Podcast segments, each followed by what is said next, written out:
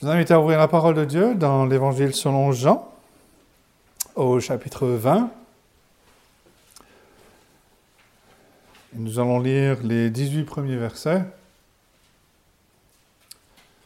Jean chapitre 20.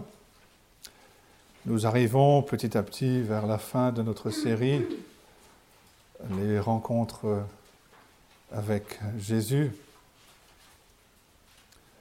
Nous avons vu la dernière fois donc la rencontre avec euh, ce brigand lors de la crucifixion, au plein milieu de l'agonie. Et là, c'est une rencontre avec euh, quelqu'un le jour même de la résurrection. Jean chapitre 20, les versets 1 à 18. Le premier jour de la semaine, Marie de Magdala se rendit au sépulcre dès le matin, comme il faisait encore obscur. Et elle vit que la pierre avait été et la pierre était ôtée du sépulcre. Elle courut vers Simon-Pierre et vers l'autre disciple que Jésus aimait, et leur dit, Ils ont enlevé du sépulcre le Seigneur, et nous ne savons où ils l'ont mis. Pierre et l'autre disciple sortirent et allèrent au sépulcre. Ils couraient tous deux ensemble. Mais l'autre disciple courut plus vite que Pierre et arriva le premier au sépulcre. S'étant baissé, il vit les bandes qui étaient à terre, cependant il n'entra pas. Simon-Pierre, qui le suivait, arriva et entra dans le sépulcre. Il vit les bandes qui étaient à terre et le linge qu'on avait mis sur la tête de Jésus, non pas avec les bandes, mais plié dans un lieu à part.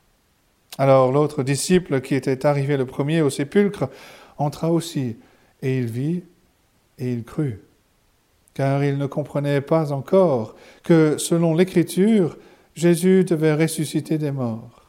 Et les disciples s'en retournèrent chez eux. Cependant, Marie de Magdala se tenait dehors près du sépulcre et pleurait.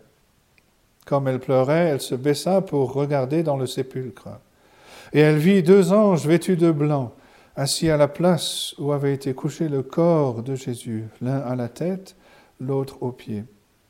Et lui dirent, Femme, pourquoi pleures-tu? Elle leur répondit, Parce qu'ils ont enlevé mon Seigneur, et je ne sais où ils l'ont mis. En disant cela, elle se retourna, et elle vit Jésus debout mais elle ne savait pas que c'était Jésus. Jésus lui dit, Femme, pourquoi pleures-tu? Qui cherches-tu? Elle, pensant que c'était le jardinier, lui dit, Seigneur, si c'est toi qui l'as emporté, dis-moi où tu l'as mis, et je le prendrai. Jésus lui dit, Marie. Elle se retourna et lui dit en hébreu, Rabouni, c'est-à-dire Maître. Jésus lui dit, ne me touche pas, car je ne suis pas encore monté vers mon Père. Mais va trouver mes frères et dis-leur que je monte vers mon Père et votre Père, vers mon Dieu et votre Dieu. Marie de Magdala alla annoncer aux disciples qu'elle avait vu le Seigneur et qu'il lui avait dit ces choses. La rencontre donc de ce matin est la rencontre de Jésus avec Marie de Magdala. Comme j'ai dit la dernière fois, nous avons vu la rencontre de Jésus avec un malfaiteur, premier mot pour les enfants. Et alors que Jésus est sur la croix, qu'il souffre, qu'il agonise, il vient à la rencontre de ce pécheur pour le sauver à la dernière heure. Et lui dit, aujourd'hui, tu seras avec moi dans le paradis. Et ici, le premier jour de la semaine, Trois jours après la mise à mort, Jésus est ressuscité.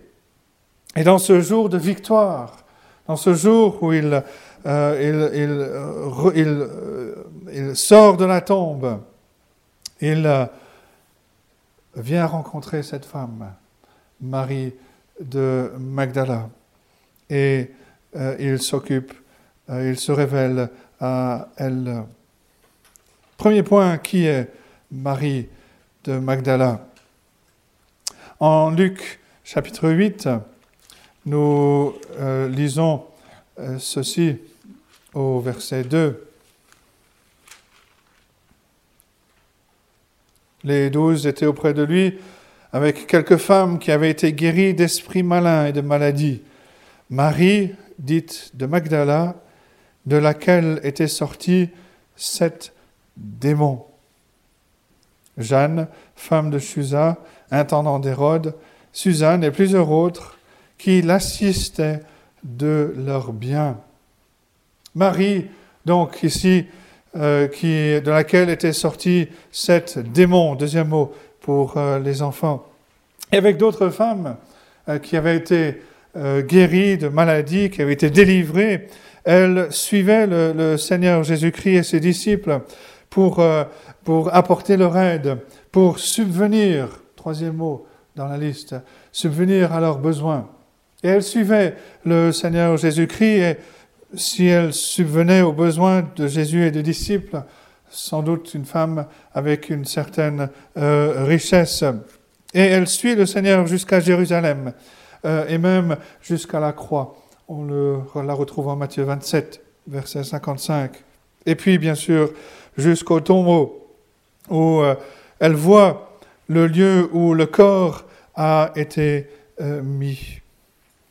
Mais on la retrouve ici euh, euh, une femme qui pleure, une femme pour qui euh, son espérance, oui, son, son, espoir s'est évanoui. Elle, elle, ne comprend pas. Elle a suivi le Seigneur pendant son ministère. elle l'aimait, mais elle ne comprend pas et elle pleure alors qu'elle est au milieu, qu'elle est devant la tombe qui est, qui est ouverte. Tout euh, s'est écroulé, mais pas son amour. Quatrième mot, pas son amour pour le Seigneur Jésus-Christ. Alors, dans les, dans les récits du Nouveau Testament, il y a quelques, quelques différences. Euh, euh, dans, dans, le récit de la résurrection. Je simplement essayer de, proposer une, euh, une, une, succession, la succession des événements en les regroupant de cette manière. Matthieu 28, verset 1, après le sabbat, à l'aube du premier jour de la semaine, Marie de Magdala et l'autre Marie allèrent voir le sépulcre. Et Marc 16, verset 1 dit, lorsque le sabbat, fut, passé, Marie de Magdala, Marie, mère de Jacques, et Salomé euh, achetèrent des aromates afin d'aller embaumer Jésus. Et puis donc, tôt le dimanche matin, la résurrection, le tremblement de terre, l'arrivée de l'ange, l'ouverture du tombeau, Matthieu 28, versets 2 à 4. Et alors que l'aube euh, s'approche, le jour est sur le point de se, lever alors qu'il fait encore sombre. Nous lisons ce passage euh, dans ce que nous venons de lire en Jean 20, que Marie de Magdala et euh, l'autre Marie, sans doute d'autres personnes, partirent vers la sépulture et Marie de Magdala part en avance. Et puis elle va avertir Pierre et Jean. Les autres femmes ensuite arrivent à la sépulture. Quand le jour est levé, nous le disons en Marc 16, verset 2, elles voient un ange qui leur donne un message pour les disciples, Matthieu 28 et Marc 16. D'autres femmes, dont Jeanne, arrivent plus tard dans le matin, Luc 24, elles voient deux hommes assis euh, devant la sépulture. Pierre et Jean arrivent au tombeau, nous l'avons lu ici dans le passage Jean chapitre 20. Euh, Marie de Magdala, nous allons le voir, va voir deux anges et ensuite elle va avertir les autres apôtres. Le Seigneur apparaît à Marie de Magdala. Le Seigneur ensuite va apparaître à d'autres femmes. Ensuite, il apparaît aux disciples sur le chemin d'Emmaüs. Il apparaît à Pierre dans l'après-midi. Nous le, voyons en Luc 24, et ensuite euh, une référence en 1 Corinthiens 15. Il apparaît ensuite aux onze et euh, aux autres. Voilà une, la, succession donc des, événements de, ce matin de Pâques. Et on retrouve donc Marie de Magdala devant la sépulture, Pierre et Jean qui ont été avertis, qui sont venus, sont rentrés. Verset 10. Les disciples s'en retournèrent chez eux. Marie se tient devant la sépulture, vide, et elle pleure. Sa peine, c'est quatrième mot, est grande. Non seulement Jésus, qui l'avait délivré euh, des sept euh, démons, a été mis à mort par ses ennemis, mais en plus, selon elle, ils ont pris le corps. Ils ont enlevé mon Seigneur, verset 13. Je ne sais où ils l'ont mis.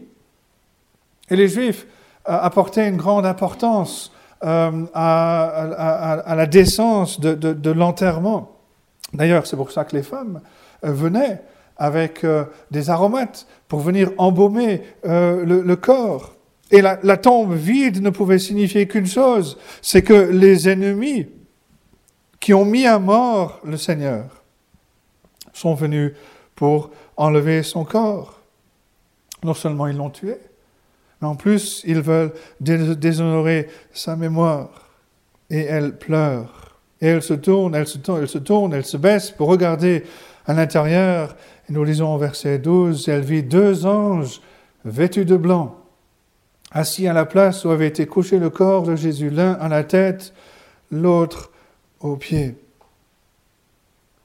Juste une parenthèse, cela pourrait faire un parallèle avec les deux euh, chérubins euh, sur le propitiatoire, l'un à côté, l'un de l'autre. Ici, un ange, l'un à la tête, l'autre aux pieds. Mais les anges sont là et ils soulignent la, euh, le fait que, que, Dieu vient d'agir, que Dieu vient de faire quelque chose, que Dieu vient d'accomplir quelque chose de, de, de, remarquable. Mais Marie ne le réalise pas. Marie est tellement euh, préoccupée par la, la, conclusion à laquelle elle est arrivée au verset 2. Ils ont enlevé du sépulcre le Seigneur et nous ne savons où ils l'ont mis. Elle est tellement préoccupée par cela qu'elle ne voit pas que quelque chose d'extraordinaire, cinquième mot, quelque chose d'extraordinaire est en train de se passer. Combien de fois, euh, nous aussi, nous, arrivons à des, conclusions, nous sommes tellement pris par nos conclusions euh, que nous ne voyons pas que quelque chose d'extraordinaire est en train euh, de, se passer. Et c'est sans doute là la seule référence dans les Écritures où une personne se trouve devant des anges vêtus de blanc sans réaliser qu'elle est dans la présence d'êtres célestes, sans être surpris, sans être étonné. Les anges se sont manifestés euh, dans les grands événements, dans les grands moments euh, de, la, de, la vie euh, et de, l'œuvre du, du, salut. ils ont été là pour l'annonce de la venue de, de Jésus. L'ange est apparu à Joseph, il est apparu à Marie. Ils ont été là pour la naissance du Seigneur Jésus-Christ. Ils ont été là après la tentation. Ils ont été là dans le jardin de Gethsemane. Et ils sont là à la résurrection, ils affirment que Dieu est en train d'accomplir ce qu'il a promis, quelque chose d'extraordinaire. Mais les anges sont aussi, comme nous le rappelle la lettre aux Hébreux, qu'ils sont des esprits au service de Dieu, envoyés pour exercer un ministère en faveur de ceux qui doivent hériter du salut. Hébreux 1, verset 14. Marie elle aimait le Seigneur Jésus-Christ. Son espérance s'est anéantie en voyant le tombeau vide. Elle ne comprenait pas, elle avait besoin d'aide. Elle avait besoin d'être, soutenue, d'être secourue. Elle avait besoin d'aide, sixième mot. Ce qui expliquerait que Pierre et Jean n'ont pas vu les deux anges. Ils ont vu le sépulcre vide et ils s'en sont retournés chez eux. elle, Marie, elle, a besoin d'être soutenue. Et les anges, verset 13, lui posent cette question. Femme, pourquoi pleures-tu? Elle pleure l'absence du corps de Christ. Elle est toujours préoccupée par le, corps du, Seigneur Jésus-Christ, par cette conclusion à laquelle elle est arrivée au verset 2. Ils ont enlevé du sépulcre le Seigneur. Nous ne savons où ils l'ont mis. Mais un commentateur rajoute que si elle avait trouvé le corps, c'est nous qui aurions des raisons de pleurer. Bien sûr, nous savons qu'elle ne trouvera pas le corps de Christ. Mais, euh, comme j'ai dit, elle ne réagit pas à la vue des anges, de ces êtres célestes euh, dans leur habit de gloire, tellement préoccupée, tellement prise par la, douleur, la peine de, ne pas trouver euh, le, corps de, son Seigneur. Et, sa réponse aux anges montre son attachement, puisqu'elle ne parle plus du Seigneur, mais de mon Seigneur. Ils ont enlevé mon Seigneur. Je ne sais où ils l'ont mis. Sa relation est euh, personnelle et cela souligne cette réalité euh, que nous soulignons euh, régulièrement, que la relation avec le Seigneur Jésus-Christ doit être une relation personnelle. Beaucoup de personnes parlent du Seigneur Jésus-Christ, mais ils ne le connaissent pas. Or, le Seigneur Jésus lui-même a rappelé Jean 15, par exemple, cette relation entre le cep et le sarment. Euh, en Jean 6, il parle de manger et de boire de sa chair, manger de sa chair et boire de son sang. C'est quelque chose de personnel. En Matthieu 7, par exemple, il va reprendre des personnes qui disent, nous avons fait ces choses en ton nom. Il va leur dire, moi je ne vous connais pas. La relation est personnelle. Et Marie connaissait, elle parle de son Seigneur. Elle le cherche, poussée par, par l'amour pour le Seigneur Jésus-Christ. Mais cette expérience avec, cette rencontre avec les anges montre aussi que ce qui compte, ce n'est pas une expérience aussi glorieuse soit-elle, aussi magnifique, aussi exaltée soit-elle, ce n'est pas les anges qui peuvent la satisfaire. C'est le Seigneur Jésus-Christ et lui seul. C'est lui seul qu'elle cherche pas les anges. Voilà Marie de Magdala. Deuxième point, la rencontre avec le Seigneur Jésus-Christ. Marie, la, rencontre, la, discussion avec les anges ne va pas plus loin. Est-ce que les anges ont vu le Seigneur Jésus-Christ, ont baissé la tête en le voyant? Est-ce que c'est Marie qui a entendu les pas derrière elle? Le texte ne le dit pas. Mais Marie se retourne, elle voit cet homme et elle ne reconnaît pas, septième mot pour les enfants, elle ne reconnaît pas le Seigneur Jésus-Christ, en partie parce qu'elle ne s'attendait pas à le voir là. Elle ne s'attendait pas à le voir vivant. ça, ne collait pas avec sa conclusion du verset 2. Ils ont enlevé du sépulcre le Seigneur, nous ne savons où ils l'ont mis. Combien de fois nous aussi, euh, nous commettons cette, même, erreur? Nous pensons que le Seigneur va agir selon, nos pensées d'une certaine manière, et quand il ne le fait pas, on ne le reconnaît pas quand il agit différemment. Il y a un peu de Marie de Magdala en nous. Mais Marie n'est pas la seule personne à ne pas reconnaître le Seigneur Jésus-Christ. On pense en particulier aux disciples sur le chemin d'Emmaüs qui ne l'ont pas euh, reconnu. il y a ceux qui doutaient, il y a ceux qui pensaient voir un esprit en Luc 24, verset 37. Il y a aussi plus tard les pêcheurs au bord du lac de Galilée qui ne reconnaissent pas cet homme qui est là, euh, au bord du, lac. Il y avait quelque chose de, différent. On pouvait bien sûr toucher son corps. Euh, son corps portait encore, il va le montrer à Thomas, les marques de la crucifixion. Il va manger euh, avec les disciples au bord du lac, par exemple. Mais il va aussi apparaître dans ce nouveau corps, dans la chambre qui était fermée à clé. Et la meilleure explication euh, nous, euh, nous amène à 1 Corinthiens chapitre 15, où l'apôtre parle de nous. Nous, nous aussi, nous allons être changés. Nous aussi, nous allons obtenir un corps glorieux.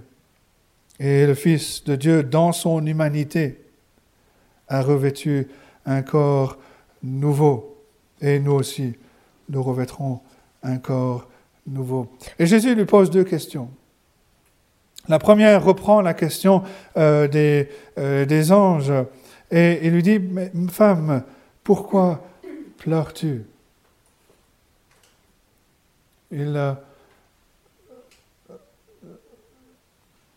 et Marie ne voit pas ce qui se passe, elle ne comprend pas. Et, Jésus pose cette première question, mais il pose ensuite la deuxième.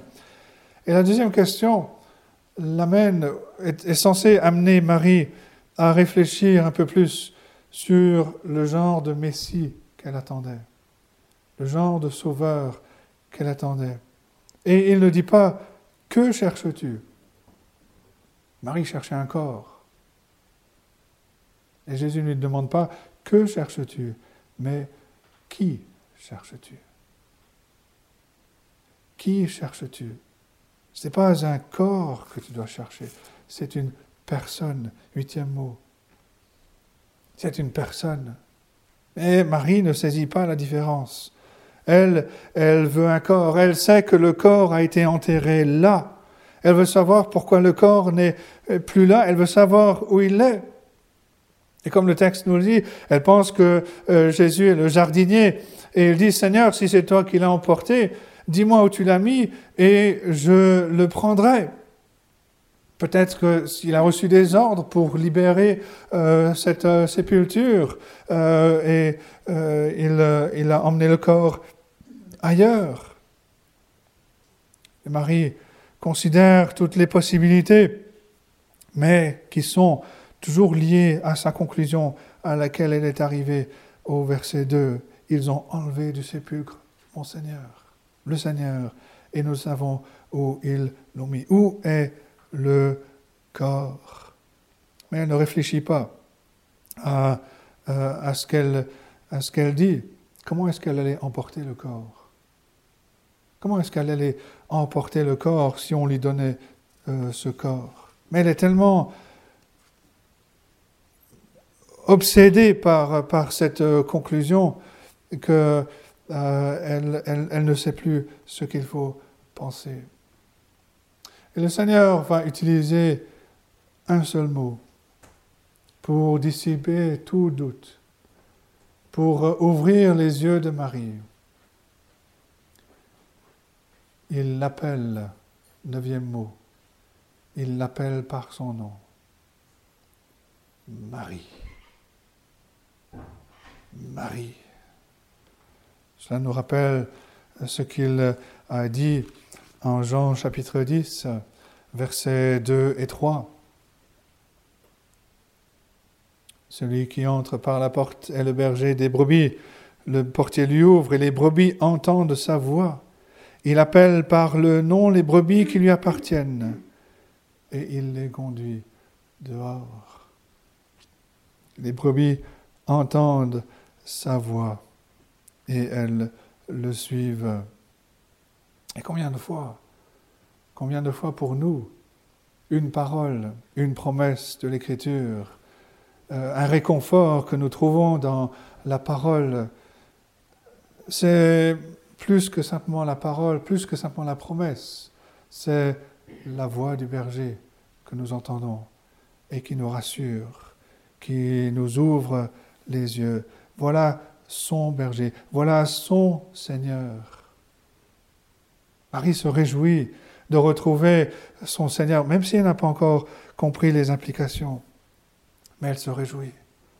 Il est vivant. Troisième point, quel est l'enseignement que Jésus va donner à Marie? Et on l'a ici au verset 17. On, a on pourrait les mettre en deux points. Le premier, euh, c'est le début du verset. Jésus lui dit, ne me touche pas, car je ne suis pas encore monté vers mon Père. Et cette expression ne me touche pas, elle euh, est sujette à différentes interprétations, euh, différentes, d'ailleurs différentes versions la traduisent différemment. Mais ça ne peut pas dire qu'il n'y a pas de contact physique.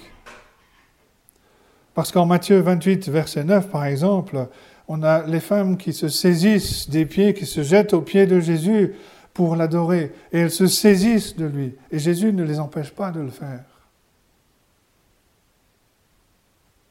Donc ça ne peut pas être...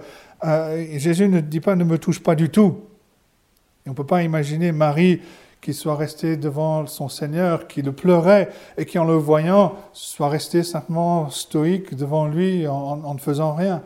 Euh, on peut très bien l'imaginer se jetant à, ses pieds. Mais d'autres versions nous donnent, donnent une autre image.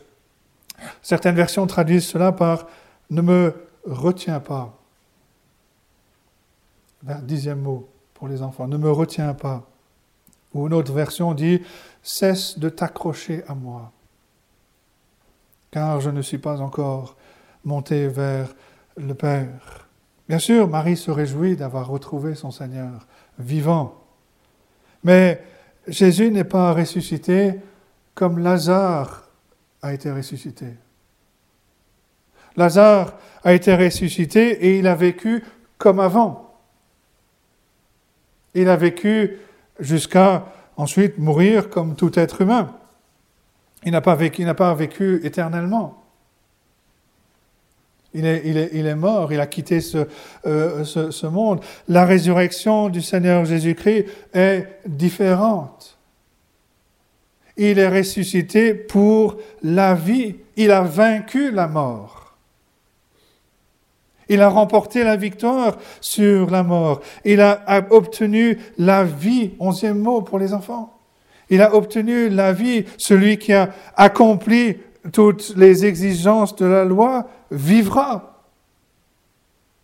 Et le Seigneur a obtenu la vie. Il l'a fait pour son peuple. Et il donne la raison à Marie ne me retiens pas, car je ne suis pas encore monté vers le Père. Je ne suis pas encore monté, douzième mot pour les enfants. Je ne suis pas encore monté vers mon Père. Et là encore, il y a toutes sortes d'interprétations. Mais la meilleure façon, il me semble, de comprendre cela, c'est que euh, la raison que Jésus euh, donne à Marie, euh, la meilleure façon de comprendre cette raison est de se rappeler ce que Jésus avait dit à ses disciples pendant les derniers instants de sa vie dans la chambre haute, alors qu'il n'était plus avec le monde, qu'il était avec les siens. Il leur a dit, par exemple en Jean 14, verset 2, qu'il allait vers le Père pour préparer une place. Qu'il allait ensuite, euh, chapitre 16, verset 7, envoyer le consolateur verset 14, euh, chapitre 14, verset 3, qu'il allait ensuite revenir chercher les siens pour les emmener avec lui. Et donc, pour accepter cela, il faut aussi accepter les implications de l'autre. C'est-à-dire que si Jésus doit aller préparer une place, doit aller, doit aller et doit envoyer le consolateur, il faut aussi qu'il monte vers le Père.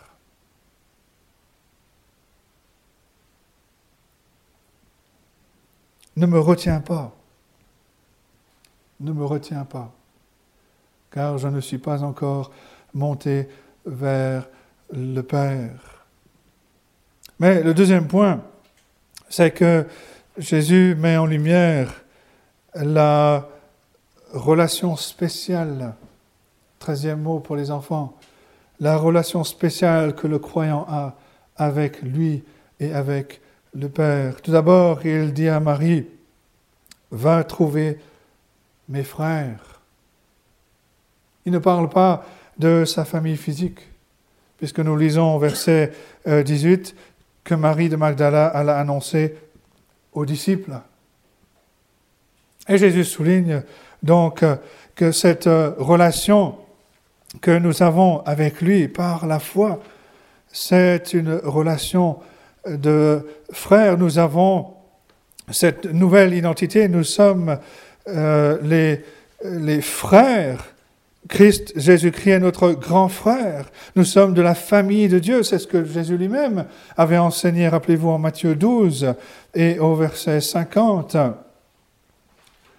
Il, euh, verset 49, en étendant la main, étendant la main sur ses disciples, il dit, Voici ma mère et mes frères, car quiconque fait la volonté de mon Père qui est dans les cieux, celui-là est mon frère et ma sœur et ma mère. Si nous appartenons à Christ, nous avons les privilèges, euh, le privilège d'être enfants de Dieu, d'être non seulement justifiés, euh, comme nous avons vu avec les enfants, mais d'être adoptés dans la famille de Dieu. Et c'est ce que le Seigneur va encore souligner quand il dit à la, deuxième partie de ce, de ce, verset, va trouver mes frères et dis-leur que je monte vers mon Père et votre Père. Ah, bien sûr, il met une distinction, puisque lui est fils de toute éternité. Mais l'accent est mis sur la réalité que nous partageons. Quatorzième mot. Si nous sommes à Christ, nous partageons les mêmes les privilèges. Nous partageons ces bénédictions de faire partie de la famille euh, de Dieu. Romains 8, versets 15 et 16. Vous n'avez pas reçu un esprit de servitude pour être encore dans la crainte. Vous avez reçu un esprit d'adoption par lequel nous crions Abba Père. L'Esprit lui-même rend témoignage à notre esprit que nous sommes enfants de Dieu. Nous sommes enfants de Dieu. Et Hébreu euh, chapitre 2, versets 11 et 12, l'auteur écrit ceci. Car celui qui sanctifie et ceux qui sont sanctifiés sont tous issus d'un seul c'est pourquoi il n'a pas honte de les appeler frères. Lorsqu'il dit, j'annoncerai ton nom à mes frères et je te célébrerai au milieu de l'assemblée. Nous sommes frères par la foi, frères euh, en, Christ, et nous partageons ces, euh, privilèges, ces bénédictions. Nous sommes fils de Dieu, et quand, la parole parle de fils de Dieu, c'est surtout pour mettre l'accent sur l'héritage.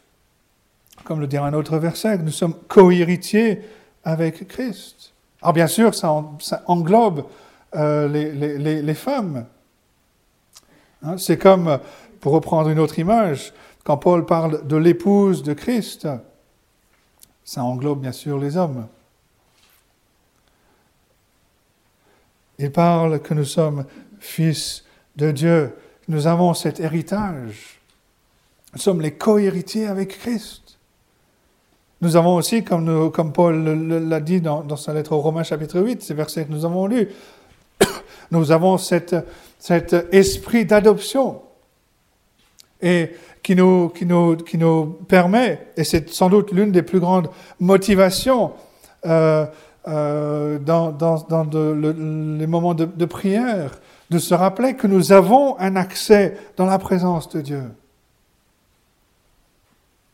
Parce que nous avons été adoptés dans la famille de Dieu.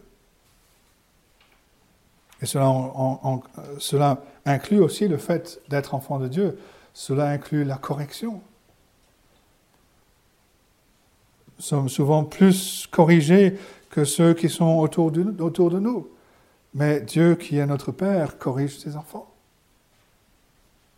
Il les fait grandir, il les fait marcher avec lui. Cette relation, le Seigneur Jésus souligne à Marie, n'est plus une relation physique, n'est plus une présence physique aux côtés de Jésus. Non, c'est une présence qui va être en nous et qui est en nous par l'Esprit Saint ce consolateur que Jésus allait envoyer sur son Église, sur son peuple, l'Esprit qui vient et qui habite en nous. Et il fallait que Marie ne s'accroche pas à ce qu'elle avait vécu dans le passé avec Jésus. Parce que quelque chose de meilleur allait venir, même si cela voulait dire que Jésus allait quitter 40 jours après, il allait quitter ce monde, mais il allait venir par la présence de l'Esprit habiter dans le cœur des enfants, de ses enfants. Et bien sûr, il revient. Il revient chercher les siens pour qu'ils soient réunis à jamais avec lui. Et donc Jésus va envoyer Marie vers ses disciples euh, pour annoncer qu'elle a vu le Seigneur Jésus-Christ et qu'il lui a dit toutes ces, choses. Marie devient un messager auprès des disciples. Elle qui était anéantie, anéantie devant la sépulture vide, devient le messager, devient porteuse de la bonne nouvelle. Jésus-Christ est vivant. 18e mot. Il est vivant. Au matin de cette victoire glorieuse, de cette euh, résurrection de notre Seigneur Jésus-Christ, il prend le temps de s'occuper, 19e mot, de s'occuper de cette brebis qui pleure. Voilà le bon berger. Voilà le bon berger qui prend soin de ses brebis, qui part et qui annonce qu'il doit partir pour préparer une place pour les siens, mais qui fait entrer son peuple dans une relation spéciale, une relation privilégiée, une intimité avec lui et avec le Père. Nous devenons enfants de Dieu. Nous sommes les co-héritiers avec Christ. C'est un privilège que dont nous jouissons et dont nous devrons, devrions apprendre à jouir encore davantage. Être les enfants du Dieu vivant. Que Dieu nous aide à saisir ces choses et qu'il nous aide à nous réjouir de tous ces euh, privilèges, de toutes ces bénédictions que nous avons en Christ. Et euh, que, que, comme Marie, euh, nous ne restions pas sur le passé, mais que nous regardions vers l'avenir. Et comme Paul l'écrit aux Thessaloniciens, que nous attendions ce jour où le Seigneur Jésus-Christ revient revient pour chercher les siens. Et là, nous serons avec lui pour toujours. Jésus est avec nous déjà dans ce monde, il est en nous, il est au milieu de son peuple. Mais un jour, il nous amènera pour que nous soyons avec lui. Et nous le serons pour toujours, que nous, nous aide à vivre dans cette espérance et à regarder vers cette fin glorieuse pour lui et pour nous son peuple qui lui appartenons, où nous aussi nous serons transformés et nous serons rendus semblables à lui. Que Dieu nous aide à comprendre cela et à le vivre pour sa gloire. Amen.